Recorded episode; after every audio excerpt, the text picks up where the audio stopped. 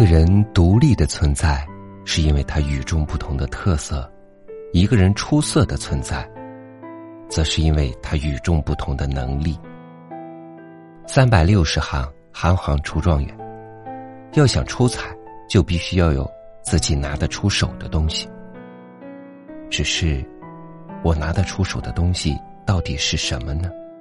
有多少人清楚自己拿得出手的东西是什么呢？大家好，这里是三六五读书，我是超宇。今天分享一篇来自海外文摘的作品，题目叫《你必须要有一样拿得出手》，作者林夕。一起来欣赏。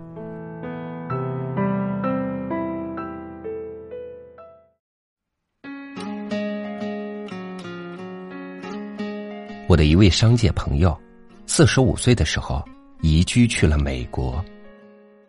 大凡去美国的人，是想早一点拿到绿卡。他到美国后三个月就去移民局申请绿卡。一位比他早先到美国的朋友好心的提醒他：“你要有耐心等，我申请都快一年了，还没有批下来。”他笑笑说。不需要那么久，三个月就可以了。朋友用疑惑的目光看着他，以为他在开玩笑。三个月后，他去移民局，果然获得批准，填表盖章，很快邮差给他送去绿卡。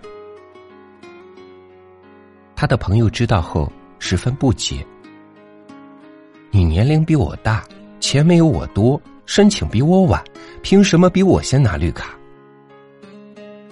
他微微一笑，说：“因为钱。你来美国带了多少钱？十万美元。可是我带了一百万美元，为什么不给我批，反而给你批呢？我的十万美元，在我到美国的三个月内。”一部分用于消费，一部分用于投资，一直在使用和流动。这个在我交给移民局的税单上已经显示出来了。而你的一百万美元一直放在银行里，没有消费变化，所以他们不批准你的申请。原来如此。美国是一个十分注重效率和功利的国家。只要对美国的社会经济发展有益，美国才会接纳你。在美国拿绿卡，只有两种人可以：一种是来美国投资或消费，还有一种人就是有技术专长。这位商界朋友前不久回国，给我讲了一个他在美国移民局亲眼目睹的故事，使我更深刻的理解了美国。他在美国移民局申请绿卡的时候，曾经遇到过一位中年妇女。从他被晒成古铜色的皮肤，可以断定是一位户外工作者。出于好奇，他上前和他搭讪，一问才知，他来自中国北方农村，因为女儿在美国才申请来美。他只读完小学，汉语都表达不好。可就是这样一位。英语只会说“你好”“再见”的中国农村妇女，也在申请绿卡。他申报的理由是有技术专长。移民官看了他的申请表，问他：“你会什么？”他回答说：“我会剪纸画。”说着，他从包里拿出一把剪刀，轻巧的在一张彩色亮纸上飞舞，不到三分钟。就剪出一群栩栩如生的各种动物图案。美国移民官瞪大眼睛，像看变戏法似的看着这些美丽的剪纸画，竖起手指，连声赞叹。这时，他从包里拿出一张报纸，说：“这是中国农民日报刊登的我的剪纸画。”美国移民官员一边看。一边连连点头说：“OK。”他就这么 OK 了，旁边和他一起申请而被拒绝的人，又羡慕又嫉妒。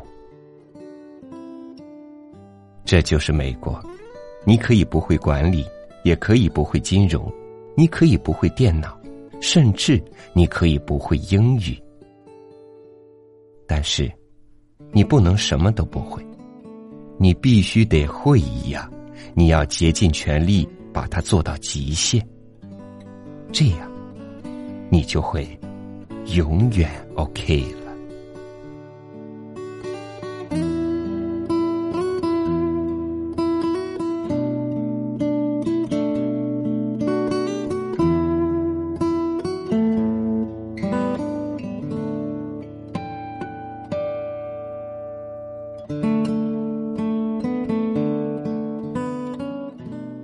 在我们三六五读书的微信平台后台，总会有一些微信听友给我留言，说现在学习工作上的迷茫。